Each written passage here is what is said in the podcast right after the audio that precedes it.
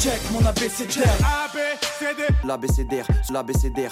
Je connais par cœur mon ABCDR du son. Son ABCDR, ouais. Salut à tous, c'est Raphaël Dacruz, ravi de vous retrouver pour ce podcast de l'ABCDR du son, notre rendez-vous trimestriel en deux podcasts pour décrypter le rap français et américain entre coups de cœur et analyse des grandes tendances sonores.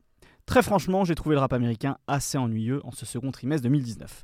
YG et Schoolboy Q n'ont pas vraiment été à la hauteur des attentes placées en eux avec leurs nouveaux albums.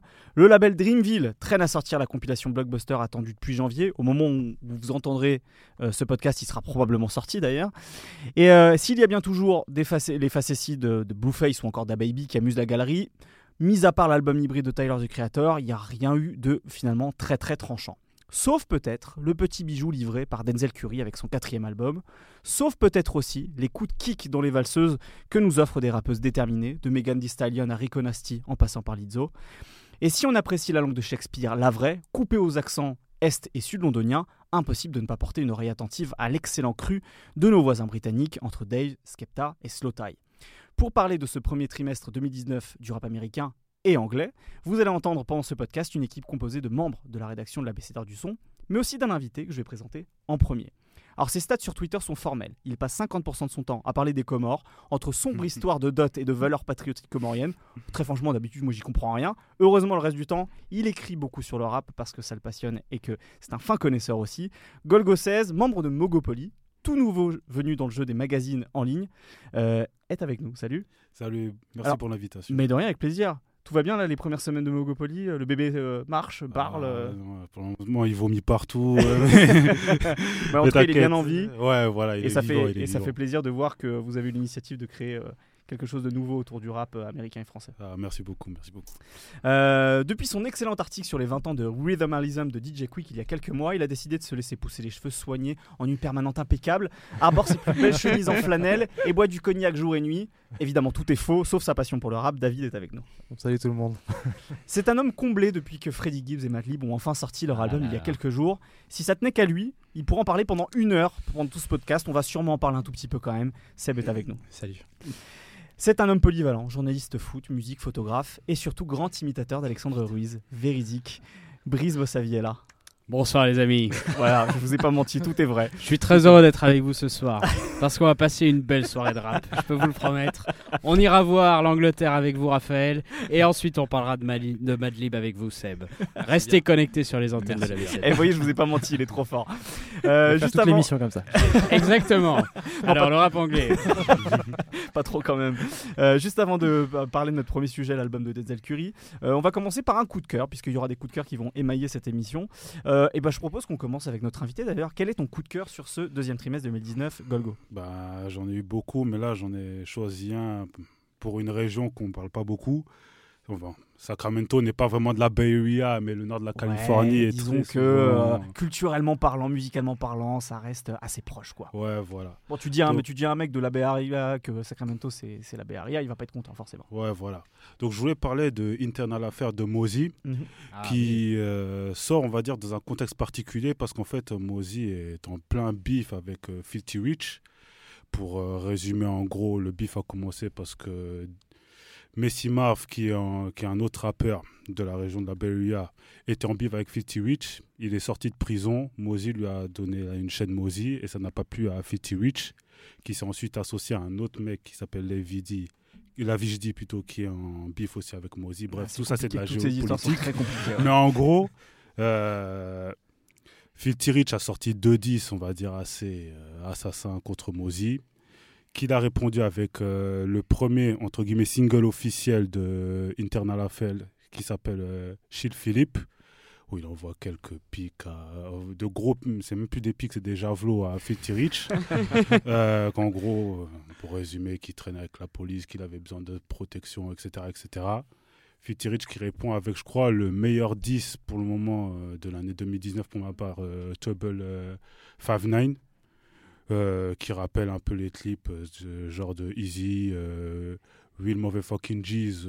Ah ouais, oui, caricature complètement Mozy. Ah ouais. c'est pas, c'est pas un où il le, voilà, où il, ouais, où il, le caricature en SDF, etc. Ouais, que, ouais il, le caricature en SDF et en crackhead qui dit que ouais. C'est un schlag, quoi. C'est pire que ça, que qu'il a fait passer l'herpès euh, durant Coachella, euh, qu'il dormait sur le canapé de sa grand-mère euh, jusqu'à l'âge de 23 ans. Bref, que des dossiers assez. Voilà.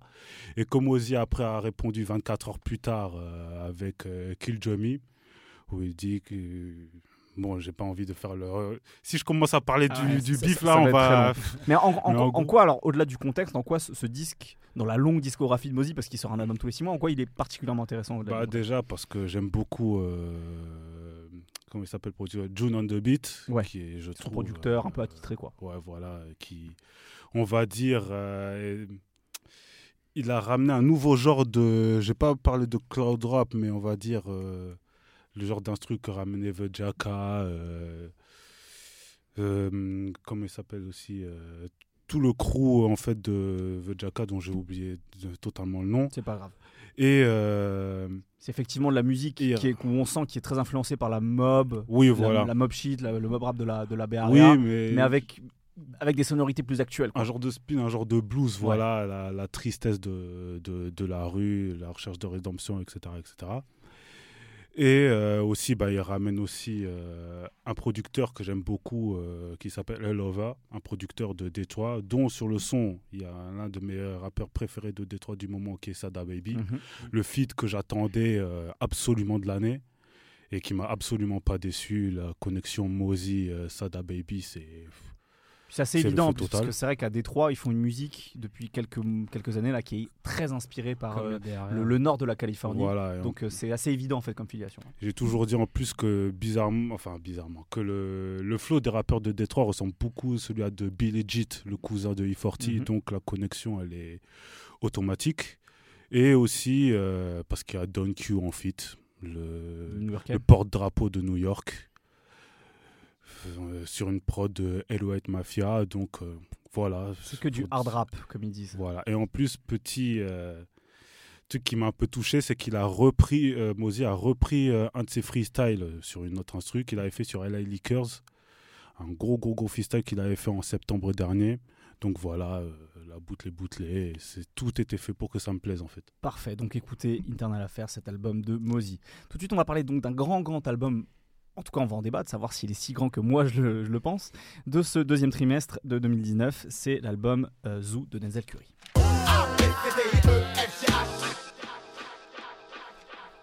Avec son quatrième album Zoo, sorti fin mai, Denzel Curry vient conclure sa décennie d'ascension lente mais scrupuleusement bien achancée.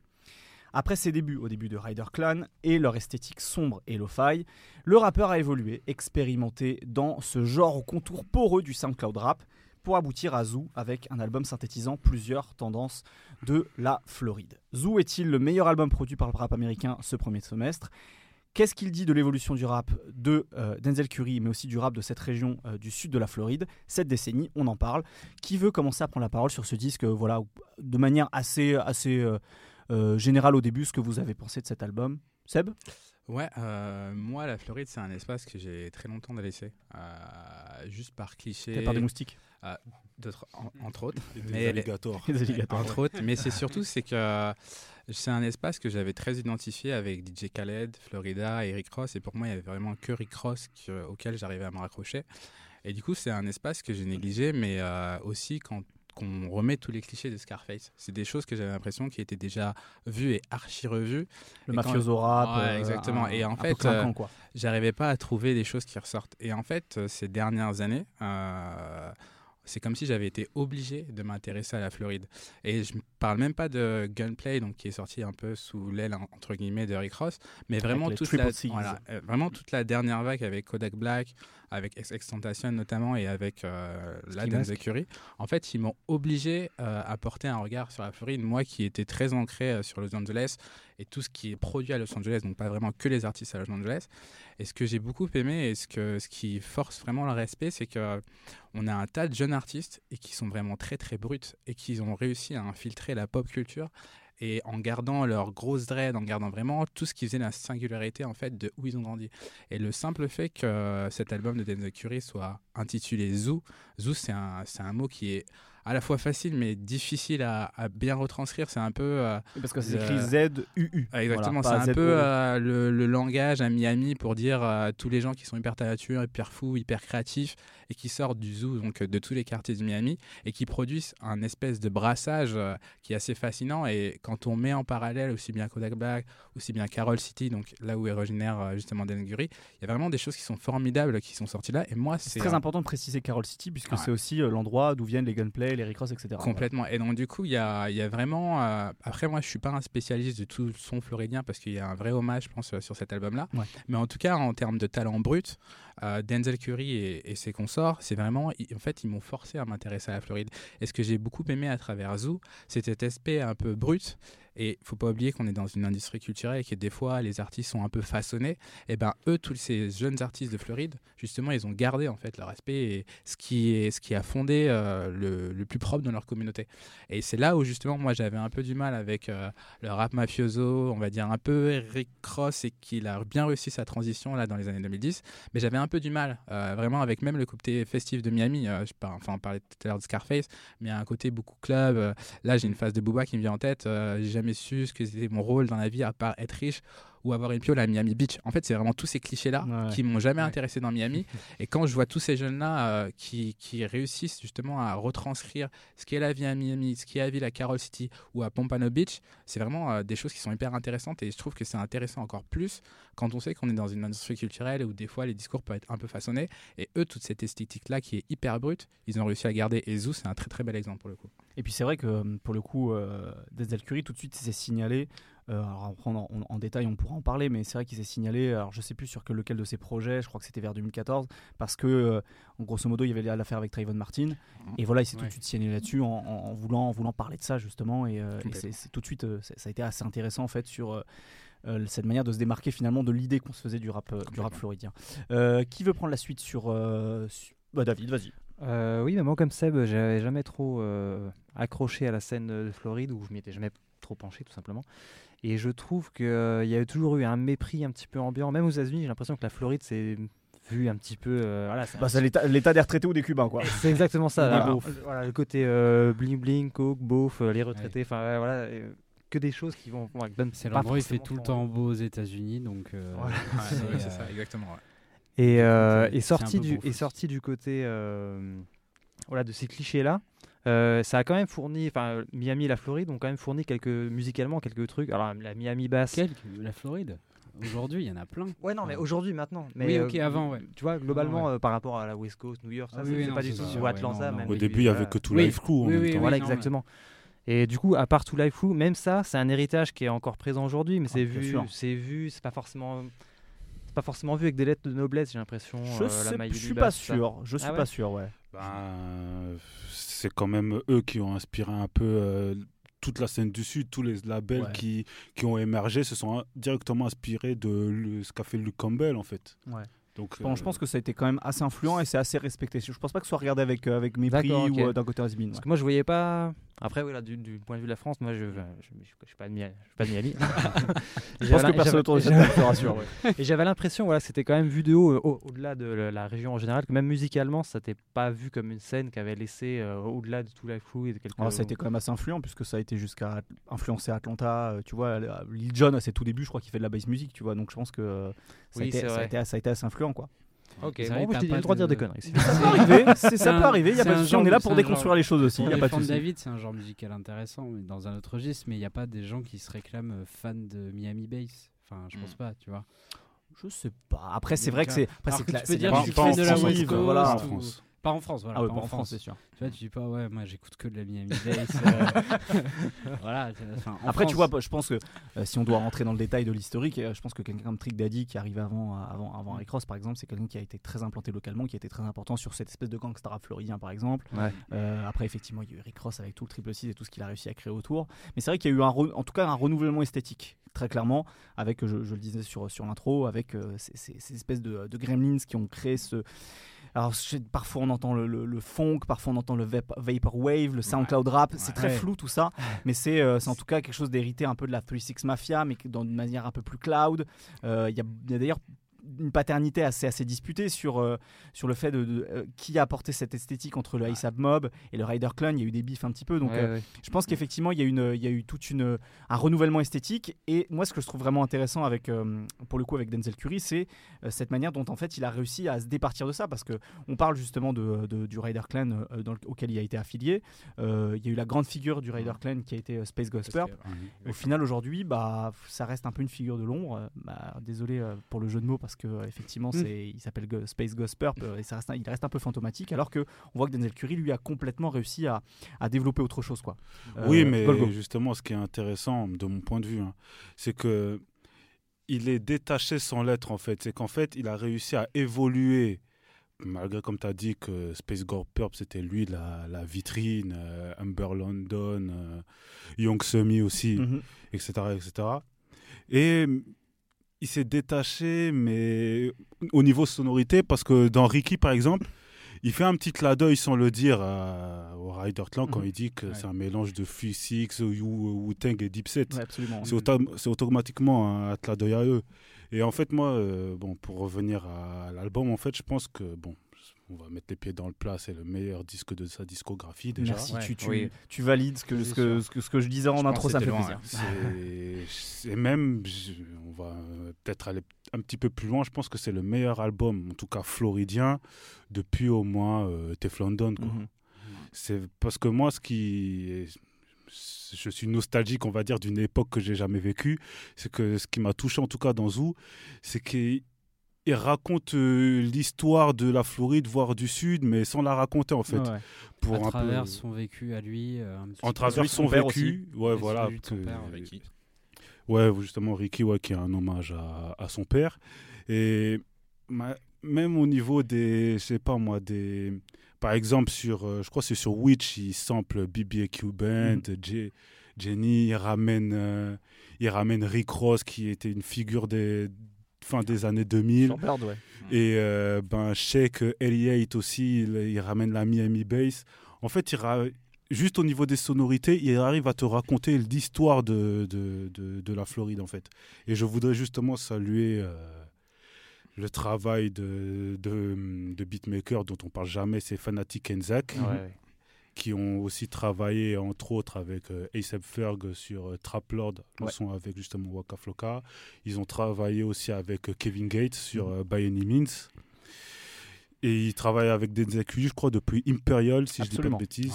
Ils ont produit, je crois, plus de 8 sons sur Imperial. Une bonne partie aussi de Tabou. Mhm. Et ben, je crois 8 sons sur 13 de Zoo. Mhm. Et pour, euh, bah, je, justement, j'étais en train de regarder euh, récemment une interview de Denzel Curry où il expliquait que euh, après, en fait, quand la conception de Zoo, c'est qu'en fait, c'est ça ce qui, ce qui faut savoir que je suis un grand fan de mixtape, c'est qu'en fait, comment il a, il a conçu cet album dans l'idée, en fait, voilà, on a fait Zoo, on a parlé de la dépression, de la drogue, etc., de termes très sérieux. Il s'est dit maintenant, je vais me lâcher, euh, faites dérouler les, les, instrus et voilà, on va découper ça quoi. C'est comme ça qu'il a fait Zou en fait. Hmm. C'est que sans, c'est pour ça que quand je disais que il a fait, il a raconté une histoire sans le faire, c'est qu'en fait euh, FNZ ils ont ils ont déroulé tout leur euh, c'est un album qui est beaucoup plus coloré musicalement que ce qu'il a pu faire avant. Quoi. Et en fait, c'est totalement le freestyle du début à la fin. Quoi. Sauf Birds, où il a, apparemment il a mis plus de temps avec Rick Ross à faire le son. Mais sinon, c'est, euh, il, a, il a conçu l'album en quelques mois. Hein. Ils ont fait dérouler les albums, euh, les, les, les, albums, pardon. Les morceaux. Les, les morceaux euh, et il faisait que lâcher, lâcher, lâcher, lâcher comme ça sans, sans réfléchir en fait. Et c'est ça en fait qui, qui, est hyper fort dans cette scène floridienne, c'est qu'il y a un côté hyper, hyper vrai et euh, moi, ce que j'aime le plus, c'est certainement le dernier morceau. Euh, euh, en fait, qui est une esthétique du Sunclap, exactement, qui est une esthétique du Sunclap que j'adore parce qui est produit par Ronnie J, non Ronnie ah, J, ouais. Mais qui est aussi apparemment. je vais en venir. Et, une référence à Project Pot apparemment. Mm. Et en fait, ce que j'aime beaucoup, c'est l'esthétique un peu punk rock, un peu le son saturé. Tu sais pas si c'est bien ou mal mixé. en fait, c'est juste des jeunes qui rappent, mais il y a un truc de hyper vrai qui et que quand ils arrivent à toucher ça, c'est là où justement où tu te dis qui a une vraie entre guillemets plus-value à ces artistes-là et essayer de ramener quelque chose qui est nouveau dans cette scène floridienne. Et moi, pour le coup, euh, le tandem, vraiment, Ronnie J et, euh, et donc Denzel Curry, c'est un binôme que j'apprécie bah, fortement. Je, crois que c'était euh, un, des plus, un des premiers gros morceaux, c'était Ultimate, je crois. Sur Imperial, mm. exactement. Voilà. Mm. Et pour le coup, alors Ronnie J avait pas encore cette esthétique saturée qui a été celle du SoundCloud Rap, effectivement, qu'on suit repris les, les XXX Tentation, les, les Lil Pump, etc. Mais on sentait qu'il tendait vers ça. Et c'est un morceau, enfin c'est de l'énergie pure Ultimate quoi. Alors c'est pas du tout ce qu'on retrouve sur cet album, hein, qu'on s'entende bien. Là, il fait, quelque chose d'assez différent aujourd'hui. Mais euh, pour ceux qui ont découvert à l'époque euh, Denzel Curry, c'est mon cas avec euh, avec Ultimate. Enfin, je me suis pris une baffe énorme. moi c'est pareil. C'est c'est là où je trouve que c'est fabuleux justement. Pas pareil, mais en termes d'énergie. Ah oui, par contre, parce qu'il est très influencé justement par son père justement qui écoutait du métal. Et ben justement l'un des premiers concerts de Denzel Curry, c'était du du rock ou du heavy metal ou je sais plus. C'est là d'où il d'où vient cette énergie en fait. Puis il y a un truc très important aussi, je pense, qui euh, pour peut-être pour conclure sur, sur Denzel Curry et sur cette région, c'est que euh, c'est une région où, euh, où il y a une, une, grosse communauté caribéenne. Les Florides, ça, ah ça, ça, lèche le, toutes les Caraïbes, quoi, le, la pointe de, la, pointe de la Floride, notamment Haïti. Et il me semble qu'il a des origines haïtiennes, c'est ça C'est possible. En tout cas, je crois, il, me semble qu'il a vraiment des origines, en tout cas caribéennes. Et ça sent aussi dans cette manière de, de, de, Il y a presque quelque chose de toasté parfois dans sa manière, je trouve, de rapper, d'arriver de, d'arriver sur le beat avec cette énergie, quelque chose qui, qui tire presque vers, le dancehall de manière, euh, de manière assez diffuse. Hein. Attention, on n'est pas du tout sur du, euh, sur du, euh, hein, mais je trouve qu'il y, y, a cette manière un peu presque parfois chantonnée, sans l'être vraiment, en tout cas avec une grosse énergie. Et ça donne effectivement, en fait, tout, tout, ce que vous dites, tout ce que vous avez dit jusque-là, un mélange assez intéressant sur l'évolution du son de la Floride, cette histoire, comme tu disais, Golgo, euh, qui raconte musicalement, jusqu'à ce dernier morceau, qui est pour le coup du vrai SoundCloud rap, mm. hyper saturé, euh, qui maîtrise euh, totalement la perfection. Mais c'est intéressant de voir qu'il a essayé de faire autre chose, en tout cas, je trouve, sur cet album, qui, bon, en tout cas, je pense que fait la nuit, fait nuit de météo table. Donc, n'hésitez pas si vous n'avez pas encore écouté cet album, c'est vraiment un, un grand, grand album assez concis en plus, qui fait que, que 12 ou 13 titres, euh, qui va droit au but et qui est rempli d'énergie. L'été arrive, écoutez-vous ça euh, si vous avez euh, une bagnole très fort dans la caisse et c'est vraiment, c'est vraiment un, super album. On va passer à, quelques, à quelques coups de cœur avant de passer au, au, au, débat suivant. je propose de commencer avec toi, Brice. quel a été ton coup de cœur sur ce deuxième trimestre 2019 pour le rap américain? Alors moi mon coup de cœur c'est pas un album, c'est pas un morceau, c'est euh, une émission sur YouTube euh, d'un producteur que Sébastien affectionne particulièrement. Kenny. Exactement, merci. Oh, Kenny Beats. Euh, qui avait que Sébastien va d'ailleurs très bien présenté dans le bilan 2018 de la qui est donc Kenny Beats. Euh, qui euh, donc, euh, pour un peu rappeler, est un producteur à la base qui était dans l'EDM, qui était dans un duo dont je ne me souviens pas du nom. J'ai écouté la musique, c'était un peu affreux, je trouve, et qui en fait est à la base un fan de rap et qui bah, a fait un espèce de, revirement dans sa musique et a voulu vraiment devenir producteur de rap et s'est mis un peu à prendre une ou deux années pour vraiment apprendre les la musique de chaque scène.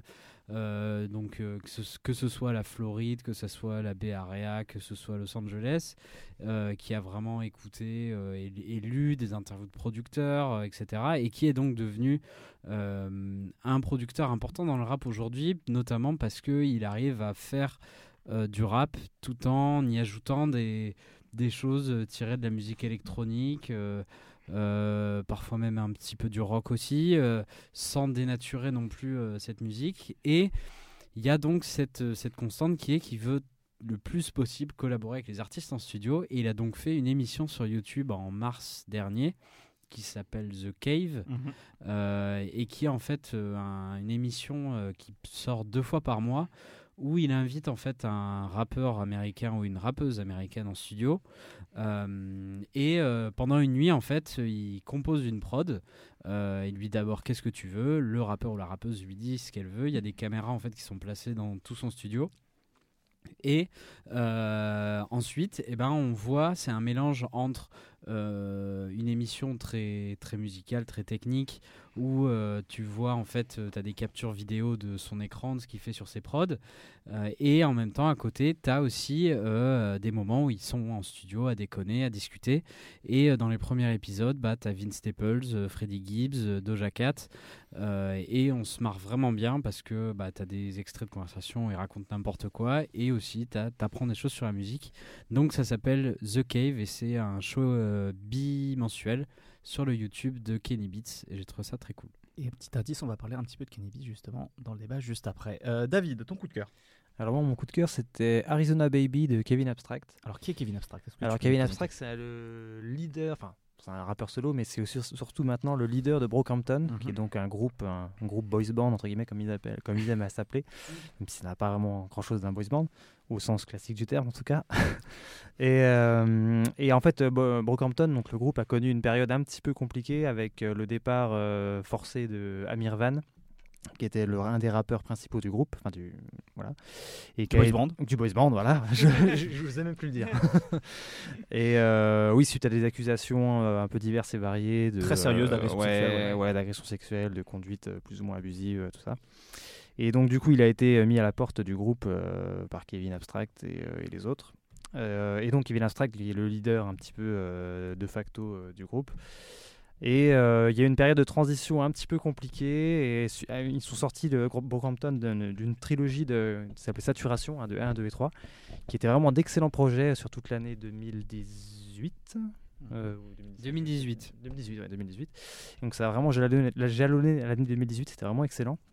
Et après, ils ont sorti un, leur premier album en, major qui était euh, Iridescence mhm. et qui était un petit peu moins bien. Et on sent qu'il y a eu le contre-coup de ce départ un petit peu un petit peu imprévu et ils ont fait des trucs un peu bizarrement beaucoup plus expérimentaux sur leur album major que sur leur euh, mixtape. Euh, mm. C'était assez étrange. Et du coup, cet album solo Et du coup, cet album solo, pour en dire en fait, excuse-moi. Non, je t'en prie, c'est important de redonner mon contexte. Je, suis, je, suis, là pour modérer, donc vas-y. Et du coup, pour cet album solo, il, a, il, est parti sur quelque chose de beaucoup plus intimiste, j'ai trouvé, beaucoup plus personnel, où il s'ouvre euh, notamment sur le départ de Amir et ce genre de choses, et sur sa vie personnelle. donc, Kevin Abstract aussi, bon, on peut le, on peut le signaler, qui est, donc, qui est homosexuel et euh, qui donc c'est l'un de ses thèmes évidemment. Euh, évidemment, pas forcément évidemment, mais c'est l'un de ses thèmes de il prédilection, il, en, parle. de manière assez naturelle. Voilà, de manière assez ouverte. Voilà. Et donc du coup, c'est un album assez, euh, assez intimiste, j'ai trouvé, et qui est essentiellement produit par l'un de leurs producteurs, l'un de leurs producteurs maison, qui est Romil Emnani. et qui est l'un des producteurs maison de Brockhampton et qui pour moi a vraiment produit leurs meilleurs morceaux sur les, sur les trois saturations. Euh, et, du coup, sur 10-12 morceaux, euh, c'est un album assez intimiste avec du chant, du rap. Et on sent qu'il se montre assez vulnérable dessus. Et apparemment, ça a été, euh, c'est un peu un album d'un mec un peu au bout du rouleau. Hmm. qui a fait cet album quasiment un peu à contre-coeur. Là, il a, il a, dit il n'y a pas longtemps qu'il regrettait presque d'avoir fait cet album, en fait. C'est que voilà, il l'a sorti parce qu'il avait envie d'en sortir un. Le label vous le poussait aussi un peu à en sortir un, mais que finalement ça a été une épreuve et qu'il a dit qu'il comptait pas en faire. Euh, bon, après ça, peut être aussi une opération, mais qu'il comptait pas en refaire un de sitôt, a priori, en tout cas en solo, parce que ça a été assez, euh, assez compliqué. Donc écoutez pas cet album si vous allez pas bien. Voilà, c'est ça. Mais après, c'est pas un album forcément déprimant. pop quand même. C'est assez. Alors voilà, il y a un côté assez pop. Mais euh, bon, ça rappe pas hein, bien sûr, mais il y a des côtés pop, il y a des chansons qui sont entièrement chantées.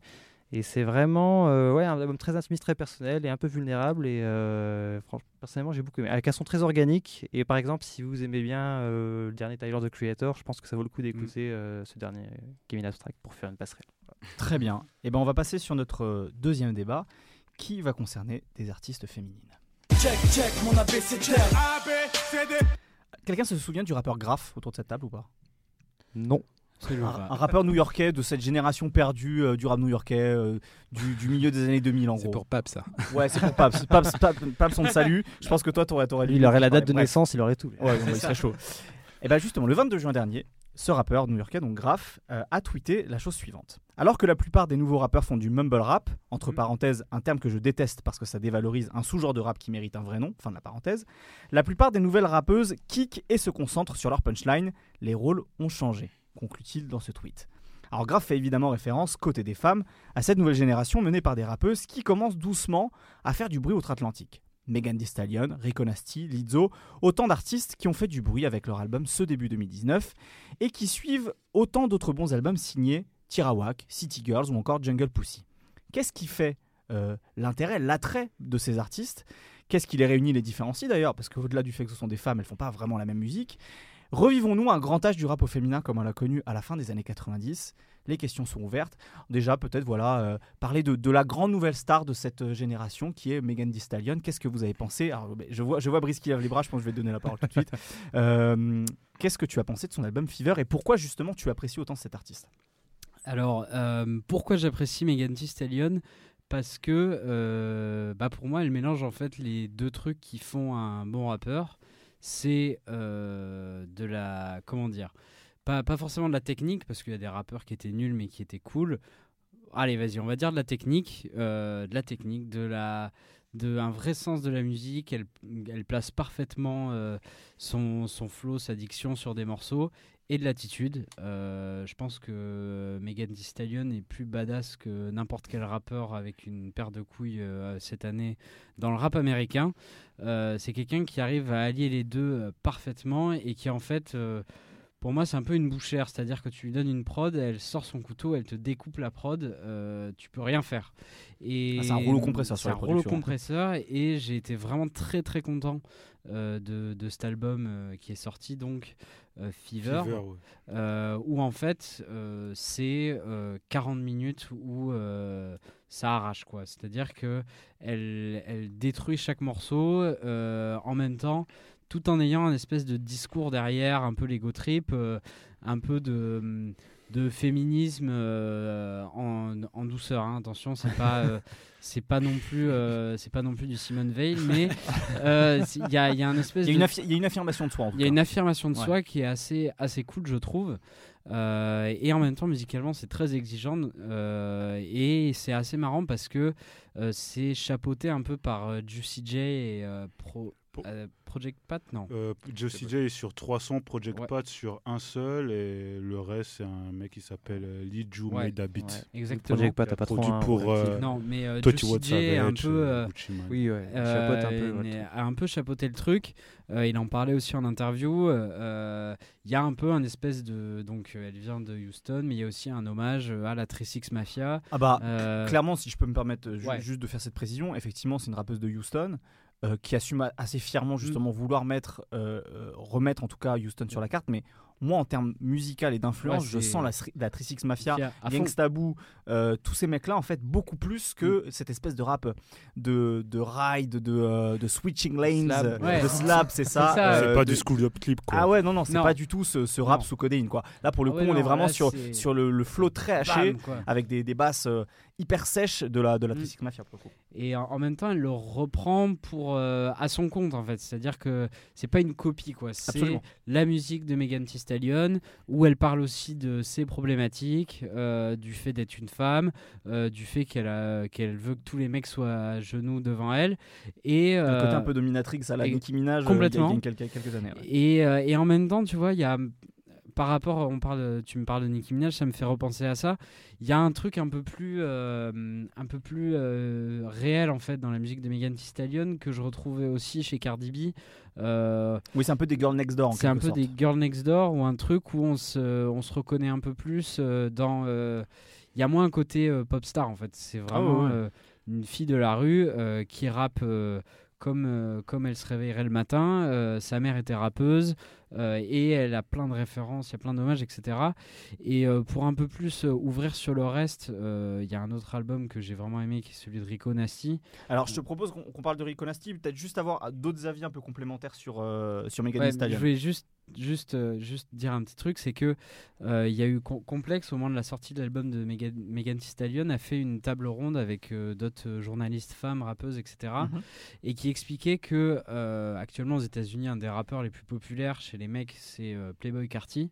Euh, en fait, pour une femme, ça serait impossible en fait qu'il y ait un Playboy Carty au féminin. Elle se ferait euh, exploser direct. On dirait c'est impossible. Elle, elle sait pas rapper, etc. Alors qu'un mec, on s'en fout. L'espèce de. Bah, c'est ce que disait un peu Graf en. Ouais, c'est ça en, fait. dans son tweet effectivement. en fait, juste par rapport à pourquoi on les a mis ensemble, je pense que c'est que c'est un peu dommage qu'il y ait cette injonction, etc. Mais euh, le fait que ça soit des femmes, en fait, ça les pousse à être deux fois plus exigeantes dans leur musique et euh, deux fois plus performantes.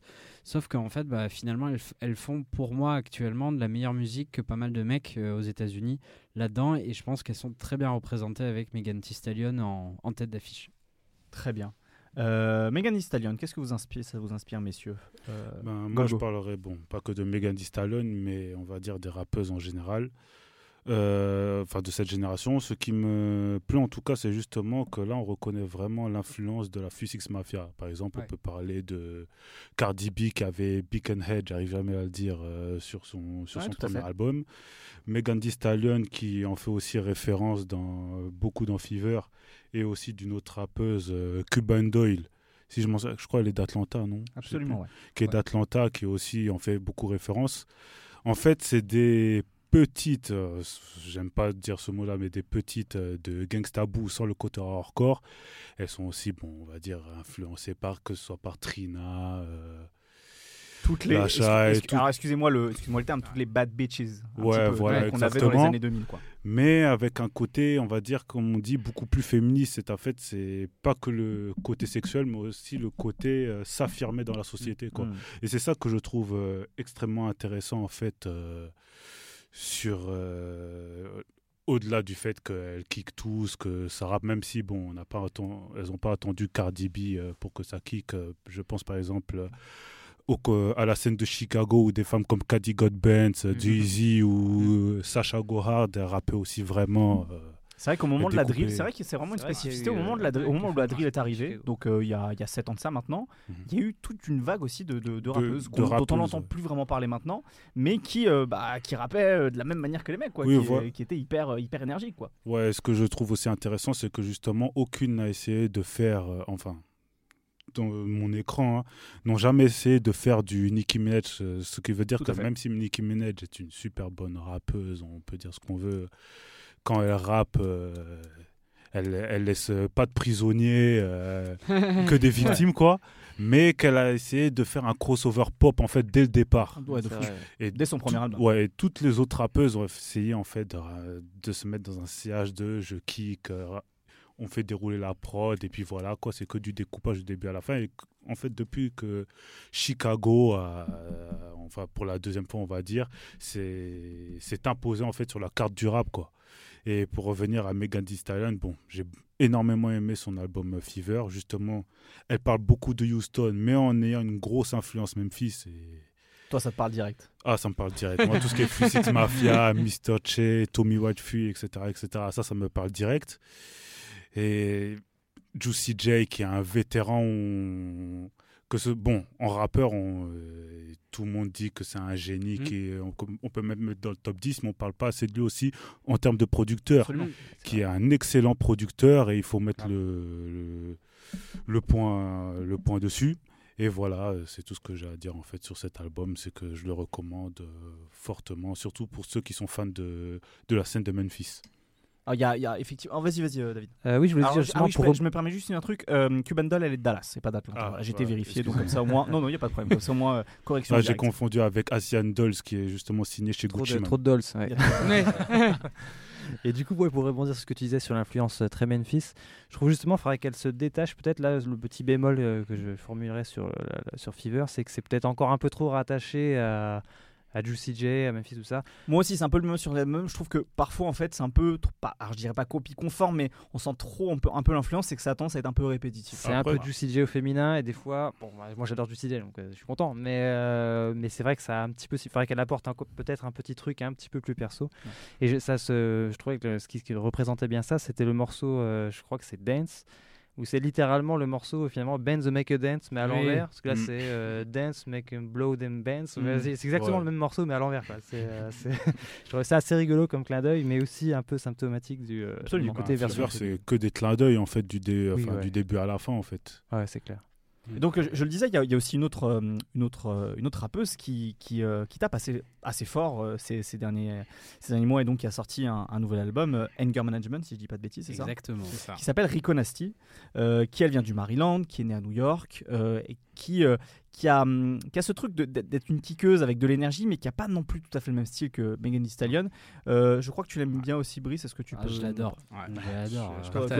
alors, vas-y. Non, non, non. Alors, alors, puisque tout à l'heure tu as parlé de Megan Thee Stallion, je te laisse, te laisse en parler. Non, non, moi, j'aime beaucoup euh, Rico Nasty. En fait, j'ai découvert à travers Kenny Beat, donc mhm. euh, qui est son producteur et qui, je trouve, est une magnifique plateforme pour faire en sorte qu'elle déploie ses idées de la meilleure des merveilles, enfin de la meilleure des façons, pardon. Et ce, que, ce qui est bien en fait avec Rico Nasty, c'est qu'elle est imprévisible. Euh, quand j'écoute un morceau d'elle, il n'y en a jamais un qui est le même. Et euh, ce que j'ai beaucoup aimé en fait dans ce projet-là, c'est d'une part le tandem, donc Kenny Beats et Rico Nasty, mais il y a une forme déjà d'une part euh, d'assurance dans les morceaux, dans les titres, dans la manière d'écrire. Elle commence un peu de manière assez folle et elle, elle, arrive à se recentrer sur la fin. Il y a un morceau que j'aime beaucoup et, qui est coproduit donc euh, par Harry Fraud qui est relative, où justement où elle discute du regard qui change quant au quand on a un peu de succès, comment justement, d'un point de vue, euh, de son point de vue, comment on fait en sorte pour euh, réaménager tout ça. Et je trouve que vraiment, elle, ce qui la singularise, même si elle a une esthétique qui est très punk rock, mhm. très euh, je crie dans tous les sens, tu sais pas ce qui se passe. C'est vrai que si, si euh, on peut dire un adjectif définit euh, Megan Thee Stallion, c'est l'assurance, elle, c'est la colère. L'album s'appelle Anger Management. complètement, ouais. Et on sait pourquoi. C'est-à-dire qu'il y, a vraiment une colère derrière, le micro. Quoi. Et ce qui est bien, en fait, c'est qu'elle pourrait aller dans tous les sens, sauf que non, en fait, elle garde une belle Je pense que c'est justement aussi grâce au travail de Kenny Beats. Et il y a quelque chose dans, du fait qu'elle soit imprévisible, du fait dans l'écriture aussi, où il y a quand même des belles choses, notamment, je, redis ce titre qui est relatif, que je pense qu'il faut écouter parce que c'est vraiment un beau titre. Et pour le coup, Rico euh, en comparaison à Megan Thee Stallion, c'est deux, deux approches totalement différentes. Et c'est là où c'est hyper intéressant, c'est qu'on a. C'est vrai qu'aujourd'hui on discute d'elle parce que euh, voilà, c'est des figures féminines et que justement c'est intéressant de comparer. Et qu'elles se retrouvent toutes les deux sur euh, la, la, la, les Freshman XXL de, euh, de 2019 avec avec Tirawak. Complètement. Et d'ailleurs on parle pas de Tirawak, mais très très très très très bonne rappeuse pour le coup. Et je trouve que c'est hyper intéressant d'avoir deux propositions artistiques complètement différentes. Et vraiment moi Reconasti euh, j'adore parce qu'en fait, elle est imprévisible. Et en plus, dans l'écriture, il y a quand même de très bonnes choses. Et avec Kenny Beats, pour le coup, ça fait un tandem qui, qui je trouve, fonctionne très très bien. Bah, justement, euh, je parlais de mon coup de cœur des freestyles euh, The Cave. Rico Nasty en a fait un. Et c'est assez cool parce que tu te rends compte dans cet épisode, tu, tu compares par rapport aux autres épisodes, tu sens qu'il y a vraiment une complicité. Et là, tu peux voir par rapport aux autres artistes, euh, Kenny Beats et Rico Nasty, c'est vraiment deux personnes qui se comprennent. Euh, c'est-à-dire que Rico Nasty arrive et lui dit euh, Je veux faire du métal. Bah, Kenny Beats va, va, va, lui dire Ok, je vais te faire ça un peu en mode rap. quoi. Mais ce, que, ce, qui est, ce qui est intéressant avec Rico Nasty, c'est qu'elle a aussi un parcours assez, assez très dur, même. C'est-à-dire que son, elle, a, elle a fait un, un, enfant avec son mari et son mari est décédé euh, juste après la naissance euh, de son fils. Et du coup, ce, parcours personnel, il se rejoint aussi avec sa musique, euh, où il y a plein de choses à extérioriser, etc. Et, et elle est vraiment... Dans, dans, sa musique, elle, elle, déballe tout, quoi, et en même temps, elle dit j'ai hyper confiance en moi. Il y a notamment une phase sur Hunger Management où elle dit, je le dis pas en anglais parce que ça va être moche, elle dit toutes les putes sont sur ma bite, même si j'ai pas de bite.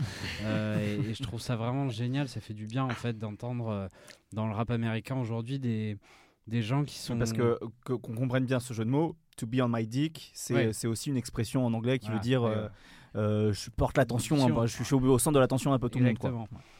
Et, en fait, ça fait du bien d'entendre des gens comme ça qui, qui ont une espèce de, flamboyance, qui sont sont pas forcément tristes, quoi. Parce que c'est, toujours une tendance qu'on a aujourd'hui, un peu de, rap déprimé, machin. Là, c'est un truc où. Euh, et, c'est peut-être aussi le.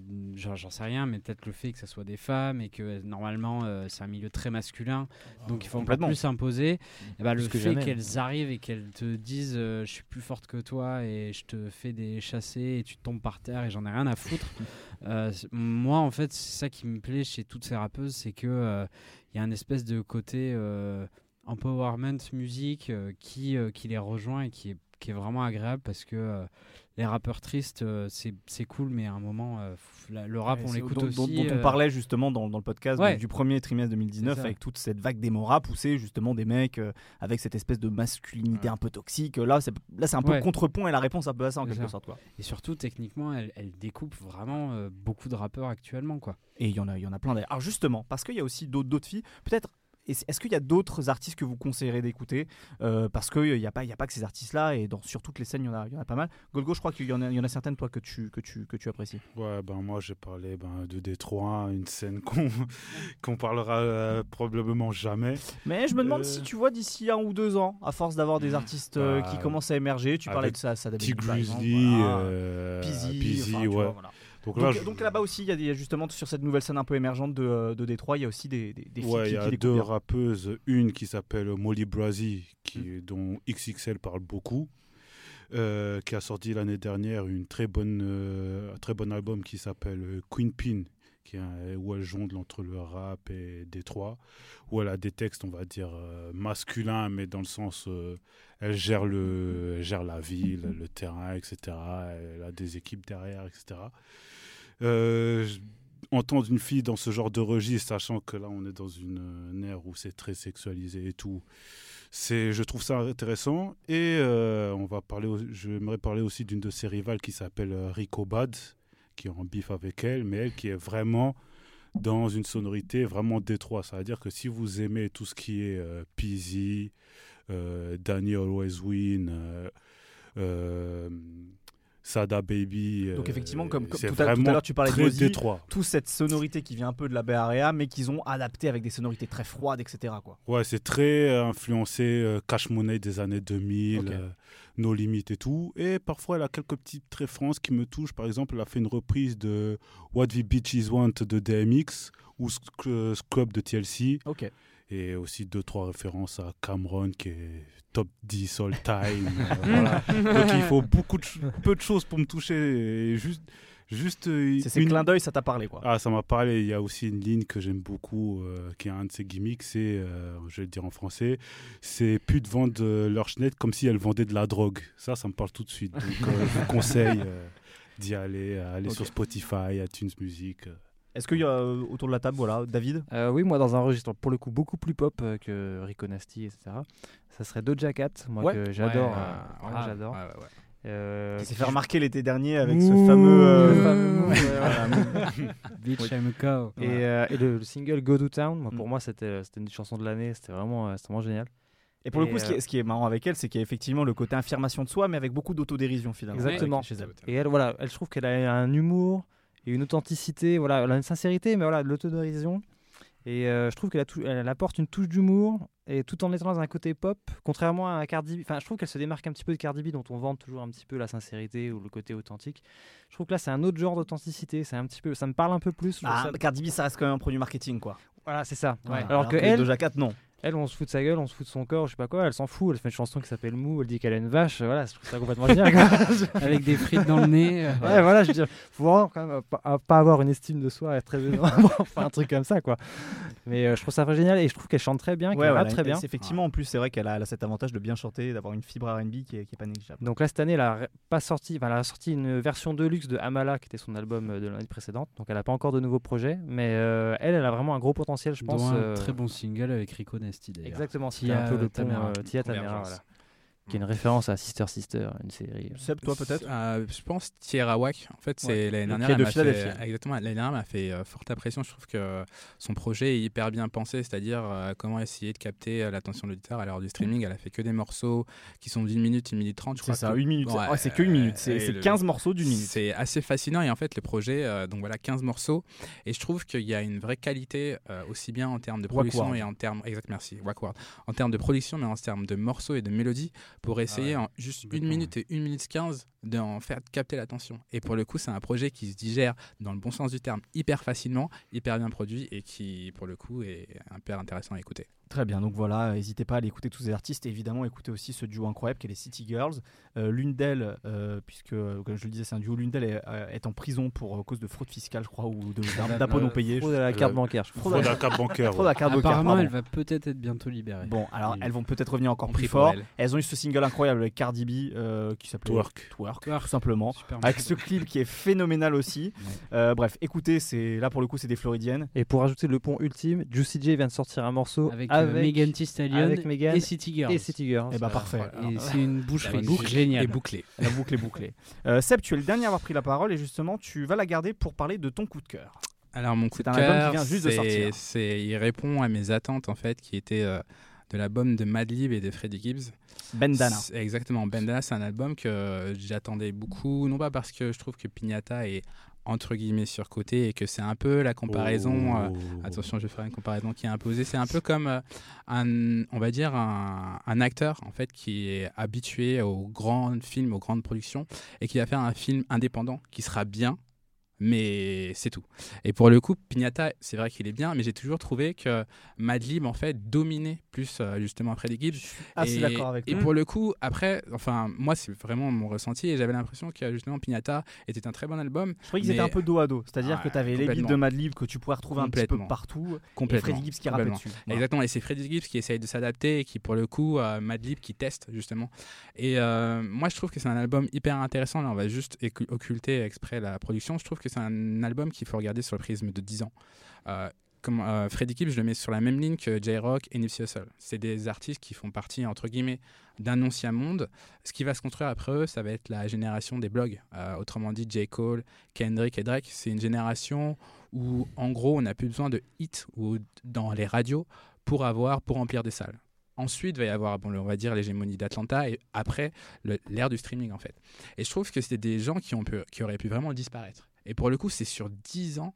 Et pour moi, cet album Bandana, c'est l'éloge du travail. C'est sur tu parles de Bandana. Bandana, exactement. En fait, Bandana, pour moi, c'est l'éloge du travail. C'est-à-dire que entre ces 10 années, il y en a beaucoup qui sont partis, mais énormément qui sont partis. Et en plus, Bandana, là où je trouve qu'il est hyper intéressant, c'est qu'il a l'intersection de plein de choses.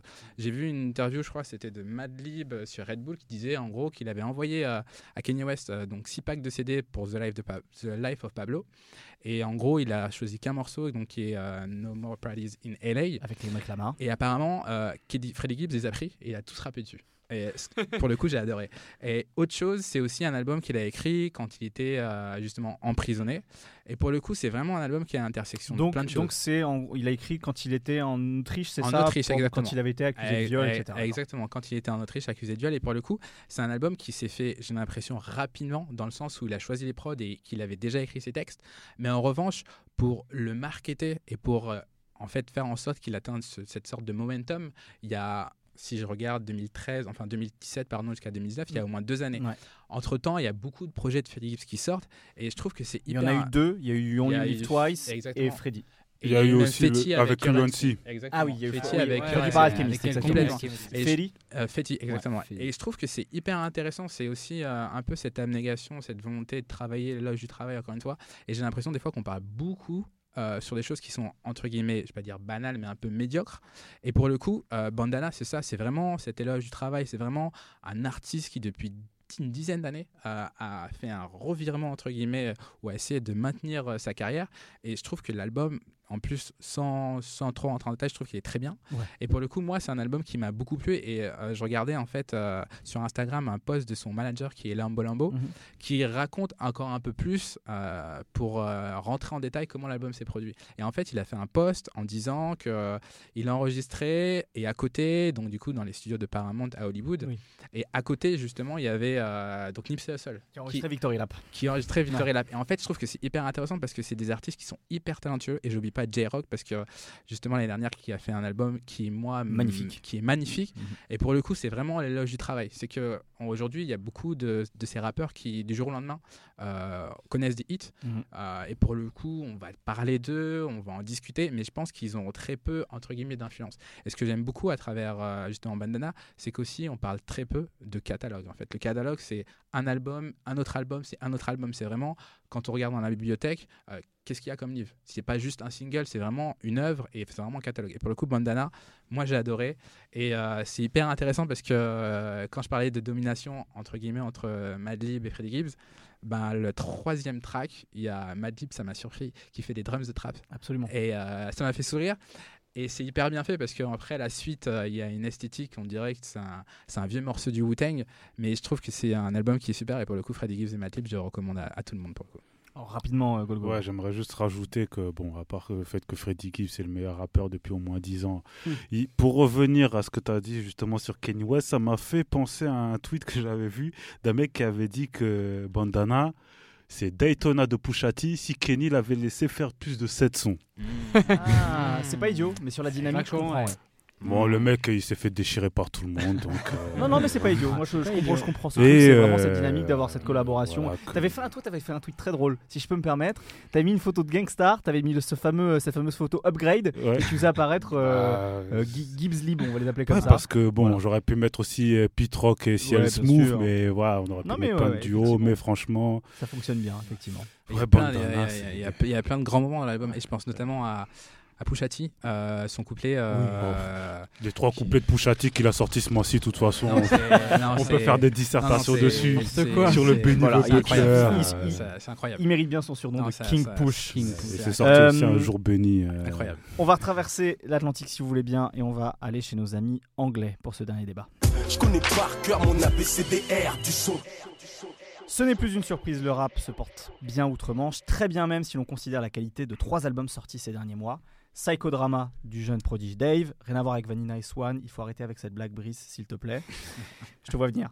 Ignorance is Bliss du vétéran Skepta et Nothing Great About Britain de l'iconoclaste Slowthai. Trois versions différentes d'un rap riche à l'underground bouillonnant et qui connaît comme le rap français des mutations grâce à des influences africaines.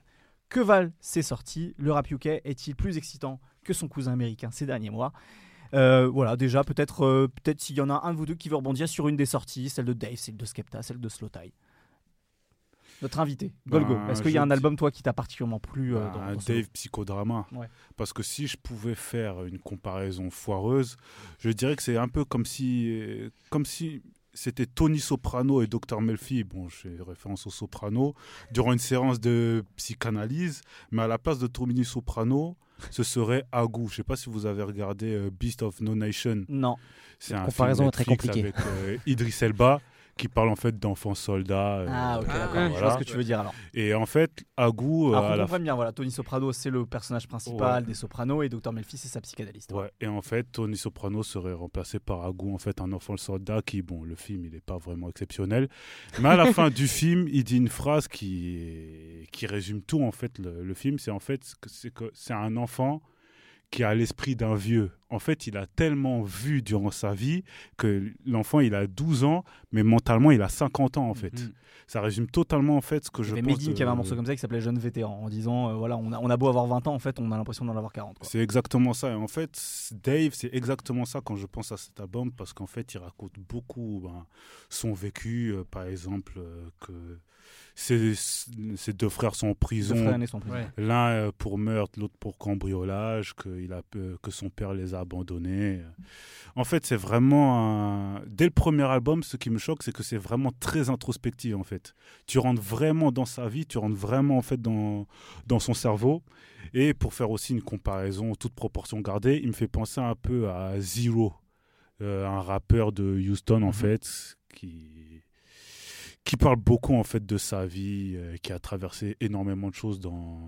Bon, j'ai pas. ses traumas aussi, ouais. Ouais, voilà. Et donc sans parler, sans qu'il chante pas non plus, mais en fait, c'est vraiment de la dépression, mais à 300% en fait. C'est pas. Euh, c'est pas Juice World quoi. C'est pas un truc mm. maquillé, c'est vraiment des. Il y, a un côté cathartique en fait chez lui. Tu sens vraiment qu'il fait de la musique pour pouvoir se débarrasser un peu de tous ses démons et toutes ses histoires. Exactement. Euh, donc euh, on peut parler par exemple de Screwface Capitol. Ouais, ça, il est très forcément ça. Où il parle de, ouais, que comme j'ai dit, que son frère est allé en prison, qu'elle avait l'âge de 11 ans et de toutes les conséquences que ça a eu dans, mhm.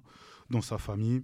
On peut parler aussi, bon, même s'il ne parle pas vraiment de lui aussi, de Leslie, qui a un son de 11 minutes où il parle d'une femme. On ne sait pas si, si c'est vraiment une femme qu'il a connue ou si c'est euh, totalement inventé. C'est un bon storyteller. Il y a deux, trois morceaux comme ça où il raconte des histoires sur l'album et c'est un très bon storyteller, effectivement. Non, c'est vrai, même de l'outro où il parle vraiment de toute sa famille, de tout ce qu'ils ont vécu. Mm. C'est vraiment, en fait cet album, euh, bon, je le recommande pas si vous avez le cafard, mais c'est vraiment. il y a aussi, y a aussi des, des, moments plus, plus enlevés, tu vois, sur l'album. oui, il parle un peu d'amour. Ouais, il parle d'amour. plus la fête. Hein, euh. Globalement, non, mais je pense à deux morceaux. Je pense à, tu vois, même Voices in My Head, par exemple, mm. ou Voices, je crois d'ailleurs, qui s'appelle tout court, euh, qui est un morceau où justement il raconte un peu sa dépression, etc., mais qui est un morceau un peu plus dansant, tu vois, qui, qui épouse un peu plus les, le, le groove anglais, tu vois, très spécifique, tu vois. C'est pas tout à fait tout step, mais ça s'en rapproche. Donc voilà, il n'y a, pas, y a pas que ça. Il y a aussi un morceau qui est un peu plus afro, je crois, sur l'album, mais j'arrive plus à me souvenir. C'est pas avec Location, Burna Boy? Exactement, Location. Qui, voilà, t'as as des, as des moments quand même où tu respires sur l'album, t'as des bulles d'oxygène. Oui, mais bon, c'est une après, globalement, c'est quand même assez. C'est une lueur dans la pénombre, en fait, c'est tout. Parce que même euh, moi, par exemple, bon, vous le voyez pas parce que c'est un podcast, mais moi qui est une personne euh, noire, quand il parle de black. Quand il parle de l'histoire, enfin, il, il parle de l'histoire en fait, qui raconte l'histoire des Africains, que ce soit l'esclavage, d'immigration, le fait d'être harcelé par la police et tout. En fait, tout l'album, c'est vraiment, on regarde la pochette, on écoute l'album, en fait, c'est pareil. C'est vraiment une, petite lueur, euh, on va dire bleue, mais dans la pénombre. C'est le bleu. Bon, on peut dire que ça symbolise peut-être l'espoir, mais bon, vu que c'est un crâne en feu, euh, on ne sait pas vraiment si c'est si c'est optimiste ou. Mais en tout cas. Euh, en, tout, cas, c'est vrai que Dave, il y a une sorte d'unanimité critique même à la fois outre-Atlantique, même chez, les Britanniques, qui disent qu'en gros c'est un album assez exceptionnel. Alors je ne sais pas si d'autres autour de la table ont écouté cet album, est-ce que vous en avez pensé? Euh, Brice, toi tu es un, peu plus mesuré, je crois, sur cet album. Euh, un peu plus mesuré, c'est plus, euh, c'est plus parce que de manière très subjective, ça m'a un peu, un peu moins parlé dans la, dans la musicalité, mais dans le discours. par contre, moi, c'est un disque qui m'a touché. parce que justement, dans le morceau, morceau Black, il était, était hyper fort parce que très bien écrit. Après, et qui a fait d'ailleurs une petite polémique en Angleterre. il y a des gens en Angleterre, très communautariste, etc. Alors exactement, alors que c'était tout l'inverse. Euh, après, voilà, moi, c'est juste. Euh, je trouve que parfois, ça manquait un peu de, de je sais pas, d'efficacité ou de simplicité, quoi. J'aime bien avoir un peu des. Il y en a, hein, mais des singles. C'est un album qui est très arrangé, effectivement. Je, je, me souviens jamais du nom de ce producteur. C'est un mec qui a notamment travaillé avec Adele. Euh, effectivement, c'est un album qui est très arrangé. Il y a du piano, du violon. donc, effectivement, il n'y a pas ce côté immédiat, quoi. Mais, mais vraiment, c'est par rapport au, au, reste de l'album je j'ai pas le droit de dire que c'est un mauvais album quoi. Ce serait, serait injuste de dire ça. Mais, euh, mais plus pour parler plus globalement de, de ce qu'on disait du rap anglais par rapport au rap américain euh, j'ai l'impression en fait que dans tous les disques qui sont sortis là notamment le, le slow tie aussi qui, qui, parle des autres thématiques dans une autre partie de Alors vas-y vas-y parle, effectivement du slow tie euh, qui en fait parle aussi de de ces enfin pour moi les albums de David Slotay se répondent un peu sur euh, c'est quoi être anglais en 2019 euh, avec euh, notamment le Brexit parce que en fait j'ai l'impression que de, depuis le, les la campagne du Brexit le vote du Brexit ça a un peu je sais pas c'est comme quand il y a des élections en France en fait où ça, ça réveille un peu des, des, le nationalisme des, nationalisme des angoisses mmh. des des un peu des trucs un peu sales aussi euh, où on voit un peu euh, notamment en Angleterre où on a vu l'extrême droite monter en, en masse. Et du coup en fait au sein de l'Angleterre ça a un peu réveillé aussi des, des peurs par rapport au racisme etc et au fait de c'est quoi d'être anglais et, et contrairement à ce que disait l'extrême droite anglaise, euh, que euh, être anglais euh, c'est être un blanc et aller au pub, bah non, en fait, c'est être anglais aujourd'hui, c'est être noir, être jamaïcain, être haïtien et être nigérian surtout. Nigérian aussi. Et, et c'est peut-être pour moi aussi. Ou être, si je me permettre, ou être un maire londonien d'origine de je sais plus indienne ou pakistanaise, être ça, musulman. Exactement. Et je pense que bon après c'est un peu malheureux, hein, mais cette, ce, cette comment dire, ce, ce déboire politique c'est le contexte. Ça a, un peu, euh, ça a un peu inspiré musicalement plein de monde et, euh, notamment sur ces deux albums où là où Slow en fait euh, lui vient d'une ville qui s'appelle Northampton qui est à je sais pas une heure et demie de, de, Londres et qui a un bled un peu un peu un peu mis à part où il y a beaucoup de, beaucoup de blancs de la classe populaire euh, qui euh, qui ont pas de taf, qui sont au chômage, etc. et qui croient plus en la politique. Et Slotay, dans sa musique, a extrêmement bien raconté ça aussi. Euh, donc, pour, pour expliquer, Slotay est donc un rappeur blanc anglais qui a autant écouté du punk, de la grime, de la drill anglaise. Et, et, il raconte aussi un autre visage de l'Angleterre, celui de l'Angleterre périphérique blanche qui s'emmerde et qui va au pub euh, pour tromper l'ennui. Euh, et là, il y a eu récemment, il y a une image qui tourne beaucoup, c'est celle de Stormzy aussi, qui était au festival Glastonbury mhm. et qui était avec un gilet pare-balles euh, qui représentait le drapeau anglais.